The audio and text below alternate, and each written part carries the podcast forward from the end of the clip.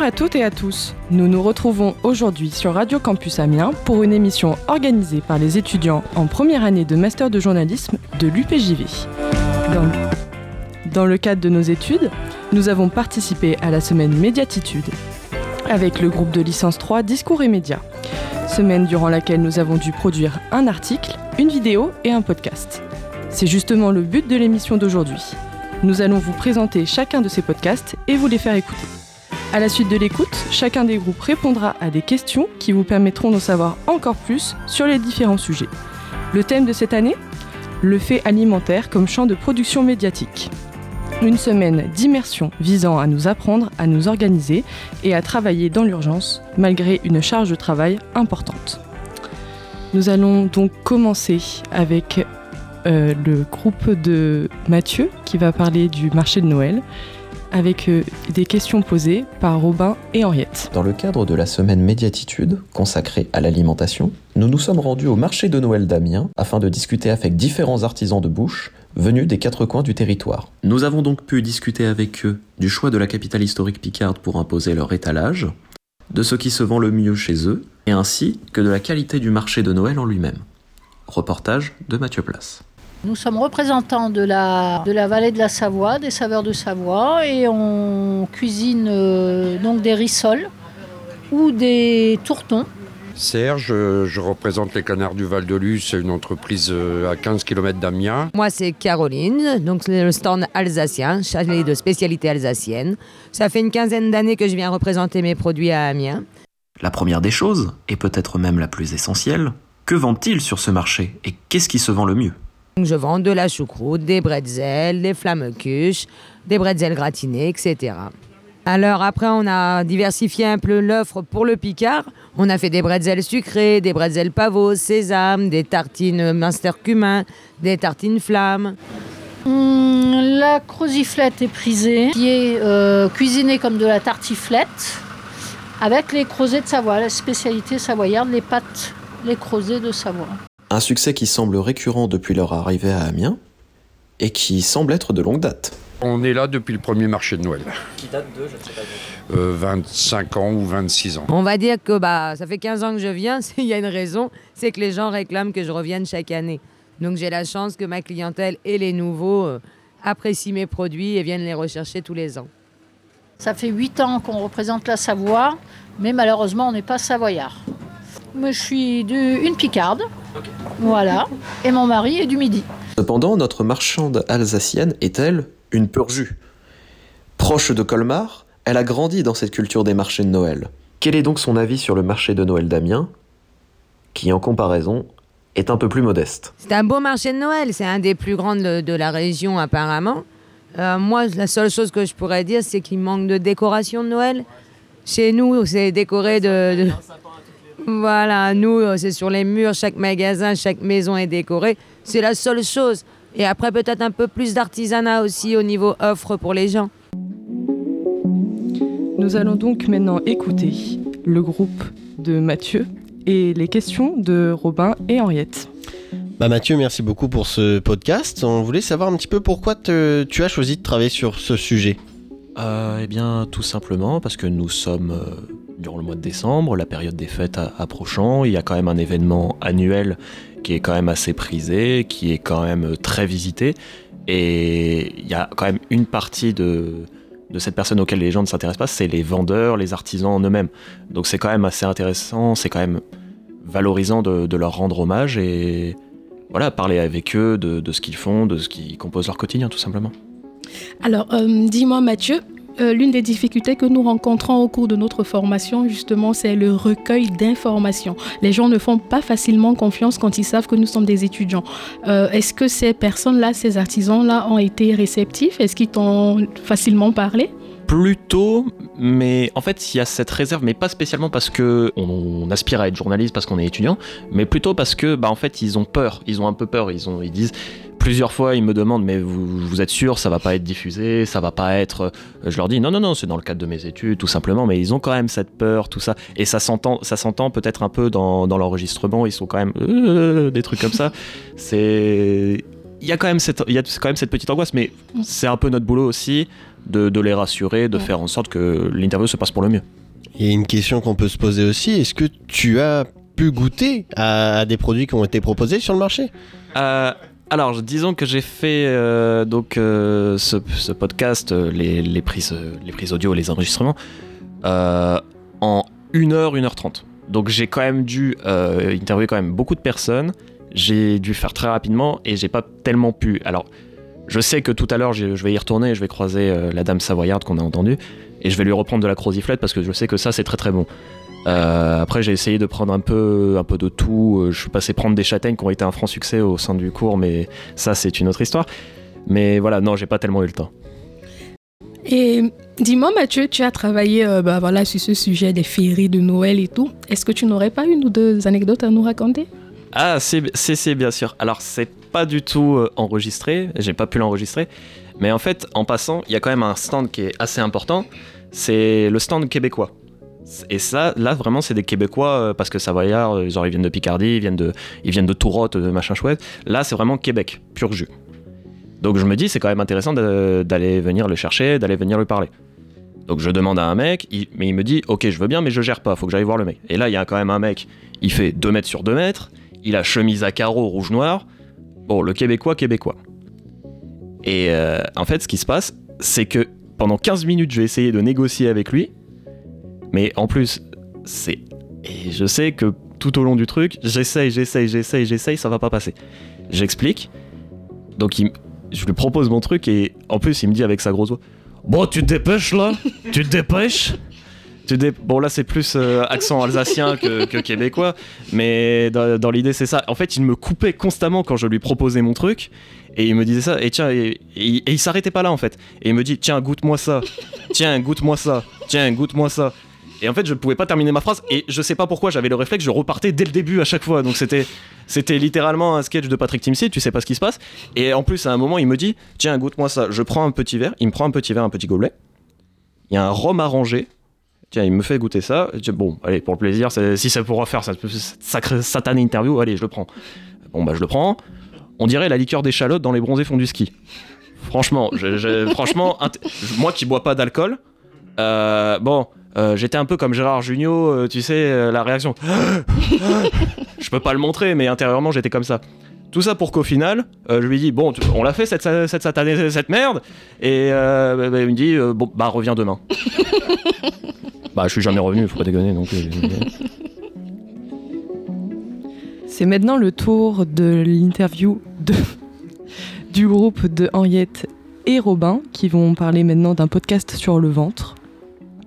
Nous allons passer du coup, pardon, je viens de me tromper, c'est un, le, groupe de Loïc et Mathis qui va parler euh, des Restos du Cœur qui vont être interrogés par Chloé, Chloé et Émile Lefebvre. C'est sa, sa, première, ne sera pas payée, attention. En 1986, Coluche, Jean-Jacques Goldman et d'autres chantaient un refrain qui entrera dans les mémoires collectives. Aujourd'hui, on n'a plus le droit d'avoir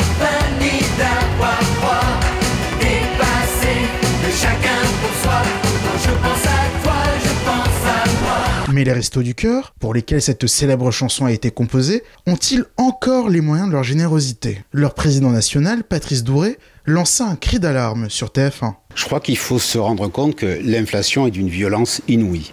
Aujourd'hui, ce n'est plus tenable. Et il faut être aussi très concret. Si l'on n'y fait rien, même les restos du cœur pourraient mettre la clé sous la porte d'ici trois ans. Qu'en est-il trois mois plus tard? Nous avons pris le pouls des Restos du Cœur dans un centre de distribution à Amiens, avec Joël Vast, officiellement trésorier départemental de l'association dans la Somme. Et aussi chargé de communication. Euh, voilà, je suis arrivé au resto en septembre 2016, et en fait, euh, j'étais en retraite en juillet 2016. Et j'avais pas envie de rester chez moi, euh, j'avais envie d'aller aider les autres. C'est rue Vascosan, au sud d'Amiens, que se trouve l'un des cinq centres de distribution des Restos du Cœur dans la capitale Picarde. Passé une cour d'immeuble, chacun est accueilli dans une petite pièce qui fait office de coin café. À moins d'un mois de Noël, guirlandes et sapins accompagnent les boissons servies à tous ceux qui entrent dans cette pièce. Une volonté de chaleur humaine que nous explique Joël Vast. Ce qu'on aime bien aussi, c'est euh, ce qui entoure aussi la personne quand elle arrive. Hein. On, est ici, Donc c'est le collègue là qui s'en occupe, hein, qui nous a fait un café chaud pour venir tout à l'heure. Euh, voilà, on, veut aussi mettre de la convivialité dans ce genre de choses. Mais vous voyez, il y a des tables, il y a des chaises, il y a du jus de fruits, il y a du café, et c'est un moment un peu de convivialité, ce qui, ce qui les sort un peu de leur milieu euh, euh, compliqué qu'ils vont retrouver quand ils vont passer la porte. Voilà. Les bénévoles sourient, mais la situation des restos n'en reste pas moins inquiétante. Aujourd'hui, euh, je pense qu'on a un petit peu de recul par rapport à ce qui s'est passé euh, début septembre et, l'appel de notre président. Il y a eu beaucoup de dons qui sont arrivés après cet appel. Donc on a quand même des choses qui, arrivent. Après, est-ce que ça va se poursuivre dans le temps? C'est une autre histoire. Pour les personnes accueillies, Bien évidemment, quand on leur dit non, c'est compliqué, mais c'est aussi très difficile pour les bénévoles quand ils sont obligés de dire non à une personne qui est en face de eux. Malgré la situation difficile des restos, Joël Vast a quand même des projets. Euh, ce qu'on voudrait bien, c'est mettre en place aussi euh, un, resto jeune. Euh, c'est-à-dire que des jeunes puissent s'occuper aussi des jeunes qui viennent au resto aujourd'hui. Donc ils viennent, ils viennent dans, nos, dans nos centres hein, déjà maintenant. Moi je pense que, que ce serait plus intéressant que ce soit des jeunes qui le fassent parce qu'ils ont les mêmes soucis en fait. Le temps nous dira si ce projet deviendra réalité pour Joël Vast et les autres bénévoles des restos. Un seul mot d'ordre, on compte sur vous. Autrefois, l'on gardait toujours une place à table.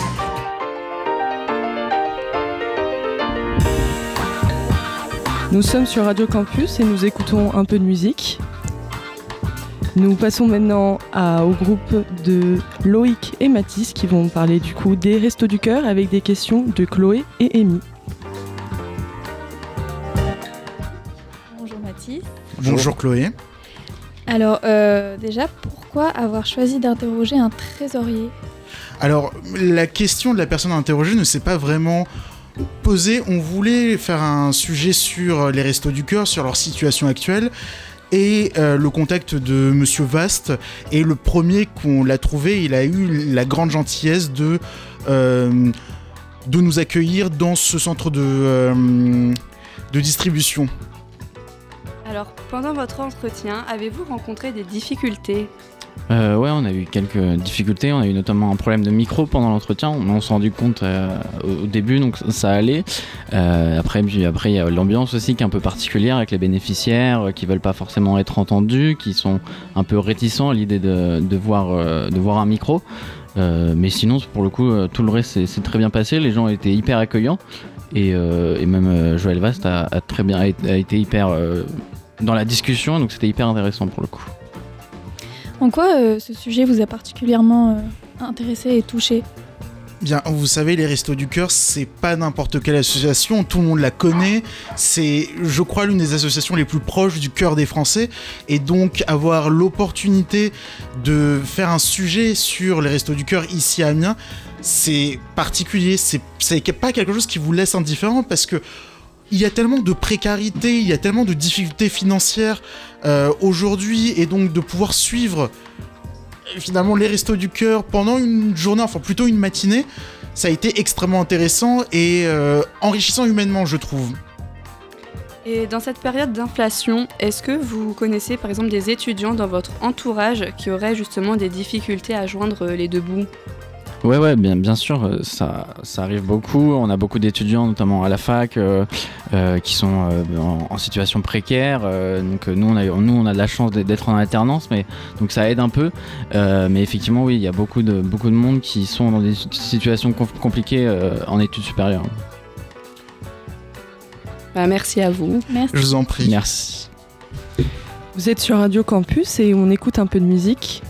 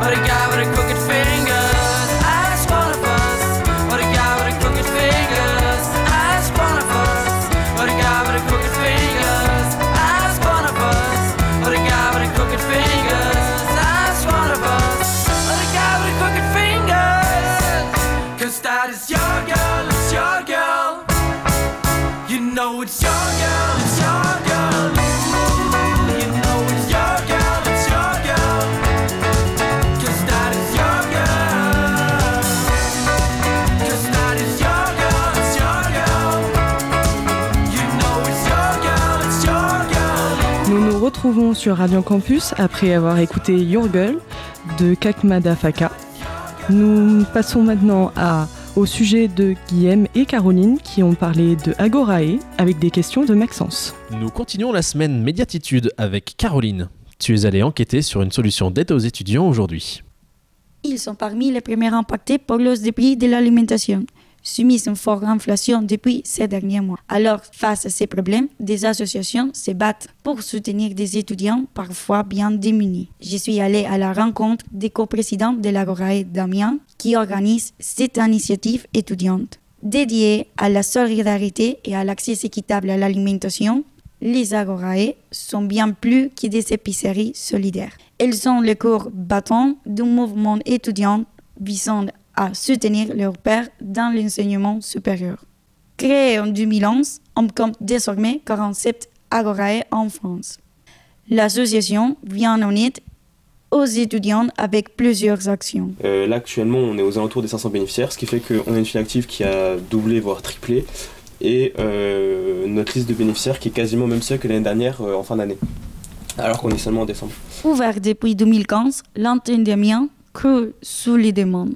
La situation s'avère compliquée pour l'association qui est limitée par son organisation. Alors, en fait, on a deux axes de lutte à la Gorée, donc c'est la lutte contre la précarité étudiante, donc avec des projets tels que les distributions, notre épicerie sociale, et euh, un, lutte, une- un, comment dire, un axe de lutte qui est la, la lutte contre l'isolement social. L'épicerie essaye de cibler certains types de produits en particulier. On fait les commandes, du coup on choisit les produits qu'on met dans les paniers et on cible les produits essentiels. Enfin, on- Mhm. vraiment, c'est déjà produits hygiéniques, produits secs, donc nos produits hygiéniques, euh, shampoing, gel douche, Ouais. brosse à dents, dentifrice, euh, serviettes hygiéniques. Et dans les produits euh, secs, donc du coup ça va être sauce, pâte à tartiner, confiture, euh, semoule, lait, enfin bref, tous les produits de base et ça fait un, un panier qui, a- qui, qui coûte aux alentours des, des 20 euros quoi. Pour les étudiants bénéficiaires, l'épicerie est en bon coup de main. On va dire euh, combler les fins de mois quand on n'a plus grand chose pour les courses mais qu'on n'a pas non plus suffisamment d'argent pour aller en refaire. Euh, voilà, c'est aussi un espace d'échange où on peut faire euh, beaucoup d'activités qui sont proposées toutes les semaines. Les plans régime de l'épicerie témoignent de la demande actuelle avec des chiffres exorbitants. Mais en gros, ouais, avec euh, panier de fruits et légumes, rapprovisionnement d'épicerie et distribution sur les différents pôles. En vrai, Nancy, c'est du 100. Ça, c'est à l'année, on va revenir à 190 000 euros en fait. En- le 17 novembre, pendant la journée nationale, nationale des étudiants, euh, c'est une distribution qui a coûté euh, 16 000 euros quoi. Alors que l'affluence pourrait justifier l'ouverture d'un deuxième local, le coprésident s'exaspère du blocage actuel. Contre les inactions de l'État face à la précarité étudiante, l'Agora d'Amiens a exceptionnellement accepté d'autres candidatures au-delà des sanctions réglementaires. Merci Caroline pour ce sujet médiatitude. Nous tenons à remercier Louis et Maël, les coprésidents de l'Agorae et de la FAEP, pour leur réponse à nos questions.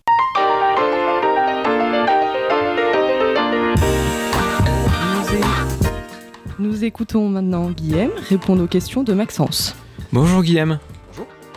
Alors pour votre sujet, tu as choisi euh, le pouvoir d'achat. Saurais-tu nous expliquer la démarche? Alors l'Agoré, euh, donc, euh, comme l'ont expliqué les coprésidents, c'est une association étudiante qui met en place des, des paniers alimentaires qui correspondent à 10-20% du, du prix en grande surface, donc qui permet aux étudiants de, de se nourrir de manière assez convenable. Alors, avant ce sujet, quel était ton rapport, ou celui de Caroline, à cette, épice- à cette épicerie solidaire Alors pour répondre pour Caroline qui, a- qui est absente, euh, elle n'en avait jamais entendu parler, elle ne connaissait pas la démarche. Moi j'avais une vague, euh, une vague image de ce que ça pouvait être, euh, mais je ne savais pas que les prix étaient si bas et que c'était d'une telle envergure, en particulier sur Amiens. Et finalement, est-ce que c'est simple de traiter un sujet aussi sensible? Euh, vu que c'est une association entièrement gérée par des étudiants, c'était assez simple ouais, de, de rentrer en contact avec eux et de leur poser des questions. C'était super abordable, euh, donc aucun problème là-dessus. Euh, alors par contre, pour interviewer des bénéficiaires, là c'était un poil plus compliqué, vu que bon, euh, en tant qu'étudiant, on a un peu de mal à aborder le sujet, mais euh, on, a eu, on a eu affaire à des gens euh, formidables. Très bien. Nous échangeons les rôles. Maintenant, nous allons écouter le podcast de Maxence qui porte sur le marché de Noël et plus précisément l'inflation, qui va répondre par la suite aux questions de Guillaume.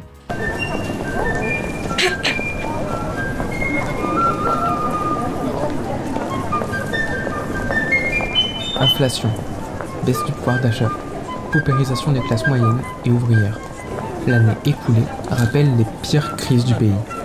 Pourtant, en cette fin d'année, rue des Trois Cailloux à Amiens, le marché de Noël ne désemplit pas. Long de tout le centre-ville, il en ferait presque pâlir une certaine métropole alsacienne. Noyés dans les odeurs de vin, de gaufres et de marrons chauds, les commerçants ne voient pas de baisse de fréquentation. Au contraire, Depuis l'ouverture, euh, je constate une influence euh, assez importante. Cette année, j'ai l'impression qu'il y a un peu plus du monde, oui. Ça fait 25 ans qu'on fait marché de Noël, pratiquement depuis le premier. L'affluence est à peu près équivalente tous les ans. Le week-end, c'est vraiment toute la journée. On peut en avoir tôt le matin comme tard le soir. pour les visiteurs, pas question de repartir l'estomac creux. Bah oui, on vient de manger une crêpe. Bah oui. Et c'était bon, hein On n'en a pas mangé, mais on boit du, du cidre et du vin chaud. On profite des boissons. des chocolats de chez Trogneux. se balader, voir les stands, surtout la bouffe, la nourriture, c'est, c'est phare ici. Je veux aller voir mon vin chaud, moi, par contre, oui.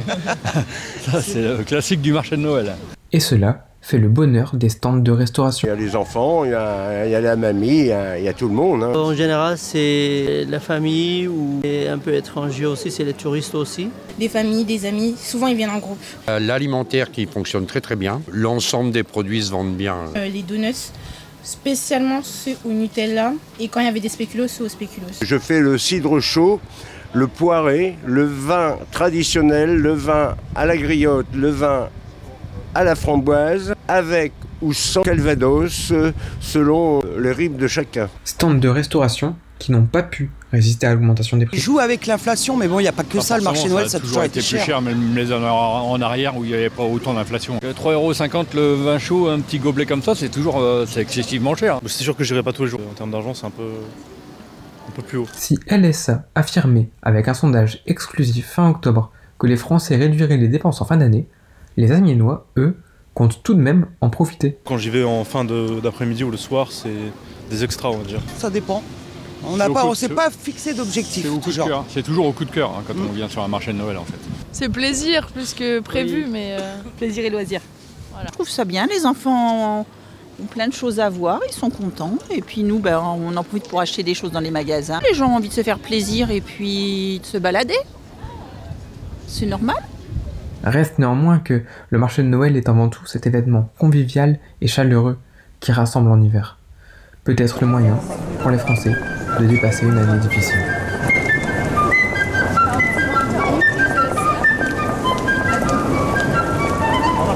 Donc nous écoutons maintenant les questions de Guillaume à Maxence. On a entendu plein de points de vue différents dans ton sujet, Maxence. Quel est ton ressenti sur l'effet des fêtes de Noël sur l'économie? Tout le monde avait l'air super enjoué. J'ai l'impression que c'était une aubaine pour l'économie locale. Euh, le marché, je le trouve énorme. Et on on a entendu tout à l'heure dans, le reportage- dans le reportage de Mathieu que- qu'effectivement les commerçants viennent de toute la France pour euh, venir ici euh, justement à Amiens présenter leurs produits, soit pour l'influence, pour le, trouver de nouveaux clients. Et donc je pense que c'est vraiment une aubaine, comme je l'ai dit. Tu es client des marchés de Noël d'habitude, toi? Alors personnellement non. euh, je, je pensais pas y aller. Et à vrai dire, ça me bloque un peu dans la circulation dans le centre-ville. Mais après avoir fait le sujet, j'ai pu voir qu'il y avait quand même pas mal de produits. Et en fait, j'y suis retourné depuis. Et je pense peut-être y retourner pour faire quelques achats de Noël. Nous allons maintenant écouter la musique My Room de Ty Seagull et puis après nous passerons au reportage de Chloé et Amy sur les food trucks avec des questions de Mathis et Loïc.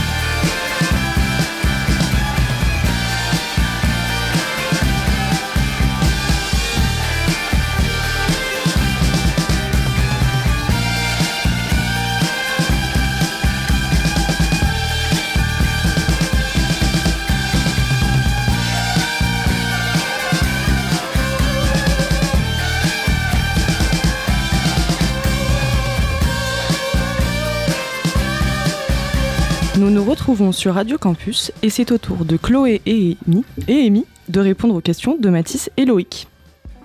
De nos jours, les moyens de se restaurer se multiplient sous différentes formes. Restaurants, services de livraison, fast-food, food truck. Ce n'est qu'en 2010 que la mode des food trucks s'est véritablement popularisée en France. Mais qu'est-ce qu'un food truck, Chloé? Eh bien, un food truck, Amy, c'est un camion de restauration ambulante. Et pour savoir comment ils se font une place dans le milieu rural et urbain, nous sommes allés à la rencontre de Mehdi, chef de cuisine depuis plus de 18 ans. Il est devenu gérant du food truck Mais 10 coups de fourchette depuis 3 ans. Il propose de la street food avec essentiellement des burgers, des petits plats préparés, des hot dogs, à Amiens et ses alentours.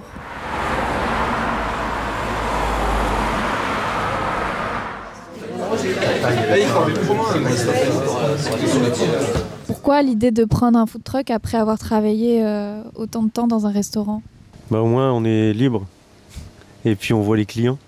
En cuisine on est toujours euh, on est toujours dans notre cuisine, on voit pas forcément les clients, là les clients sont en face. Et puis on fait jamais la, la même chose. Comment est-ce que vous vous apportez de la visibilité auprès des gens? Quand on est sur des événements, on fait en sorte d'être voyant, on fait la pub qu'il faut, on, on communique à nos clients, on allait à la force des réseaux sociaux aussi, nous on est pas mal présents.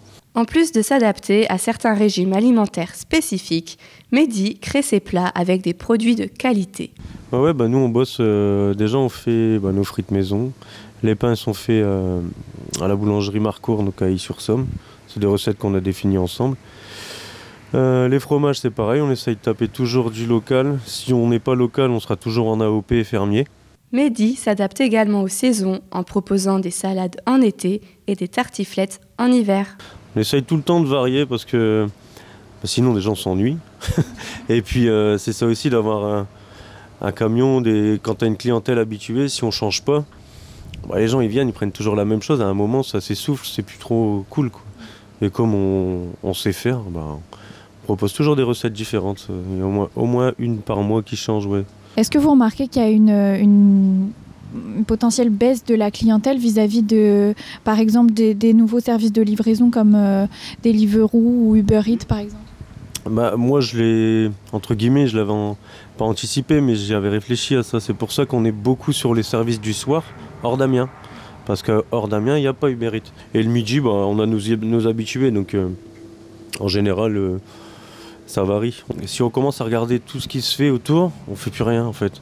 Donc euh, il faut juste qu'on se concentrer sur soi. Il y a de la place pour tout le monde. hein. Le soleil il brille pour tout le monde et puis on joue pas dans la même cour. Entre guillemets, eux, euh, ils sont implantés. Voilà, nous, on, on travaille bien.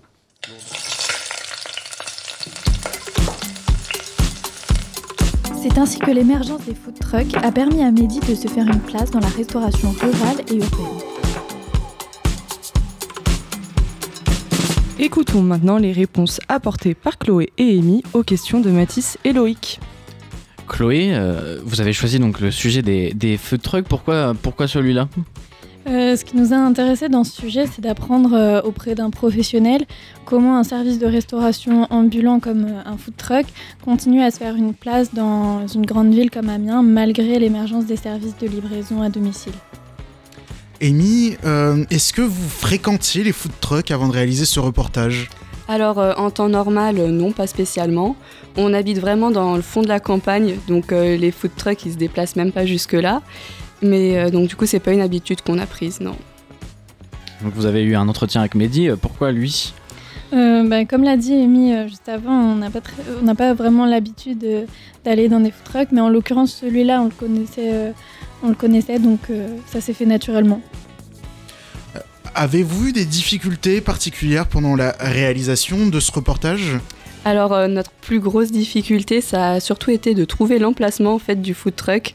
C'est vrai qu'on a tourné un bon bout de temps dans Glizy, mais euh, une fois qu'on l'a trouvé, euh, ça s'est vraiment très bien déroulé. Euh, Mehdi, il a répondu à nos questions avec beaucoup d'intérêt, donc c'était super.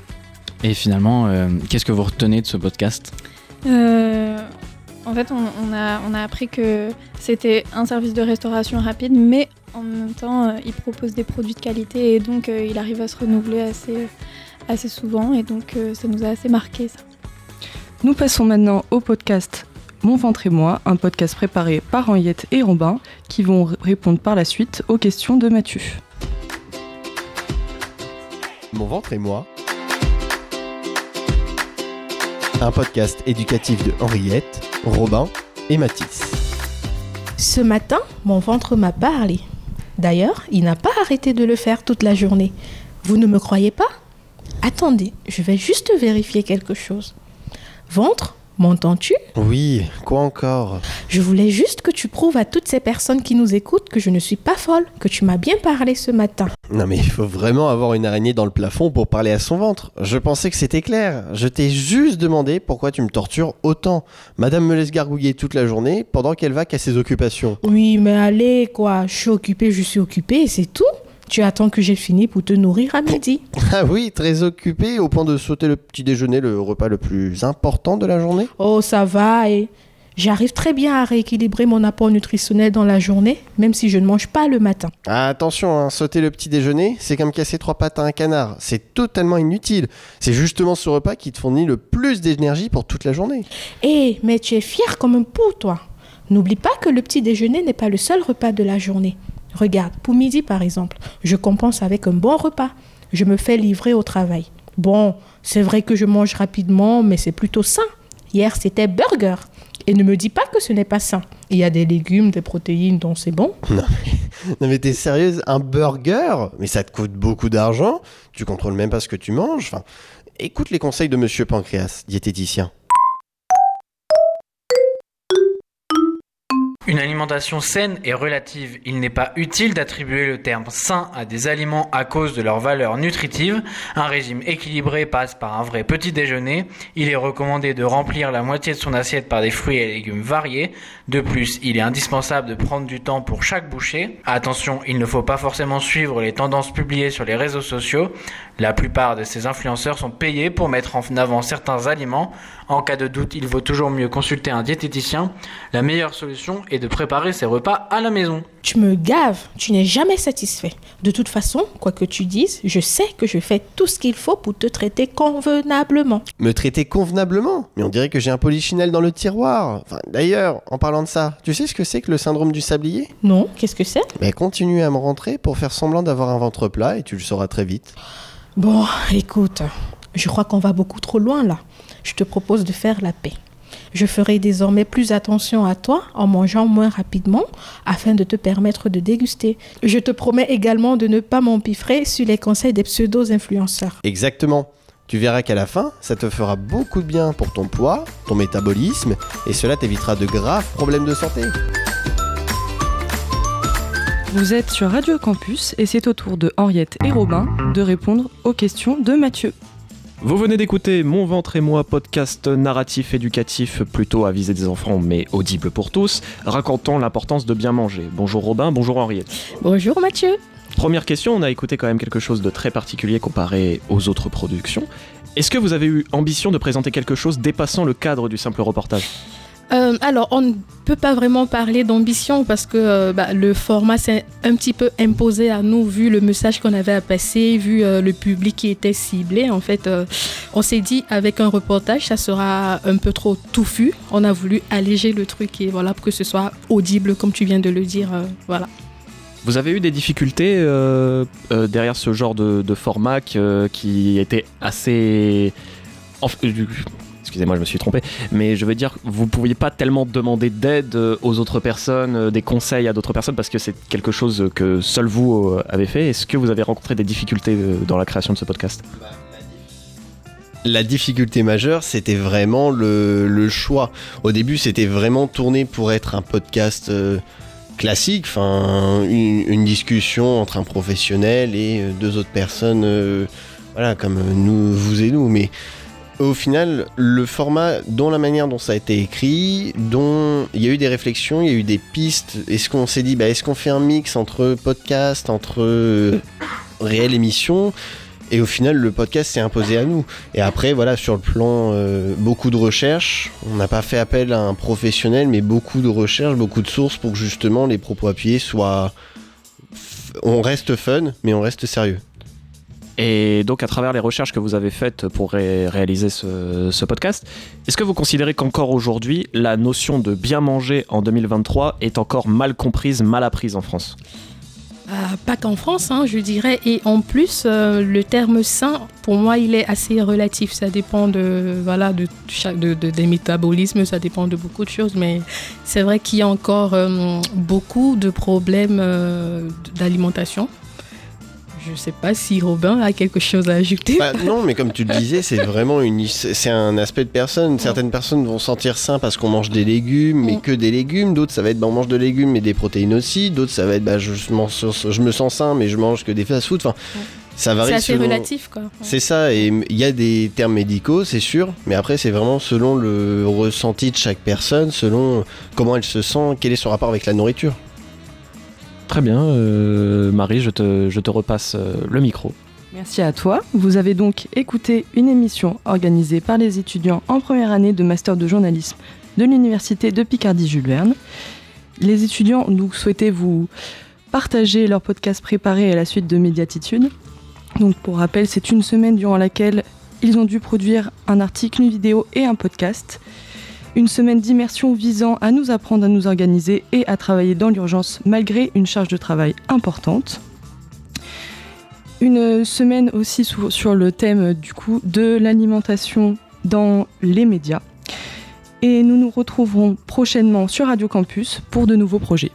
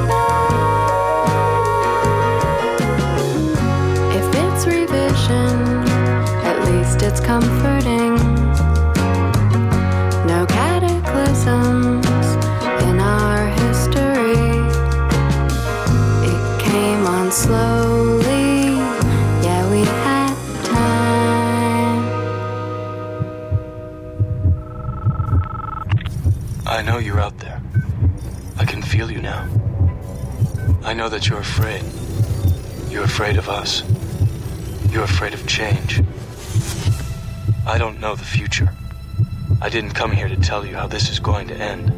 I came here to tell you how it's going to begin.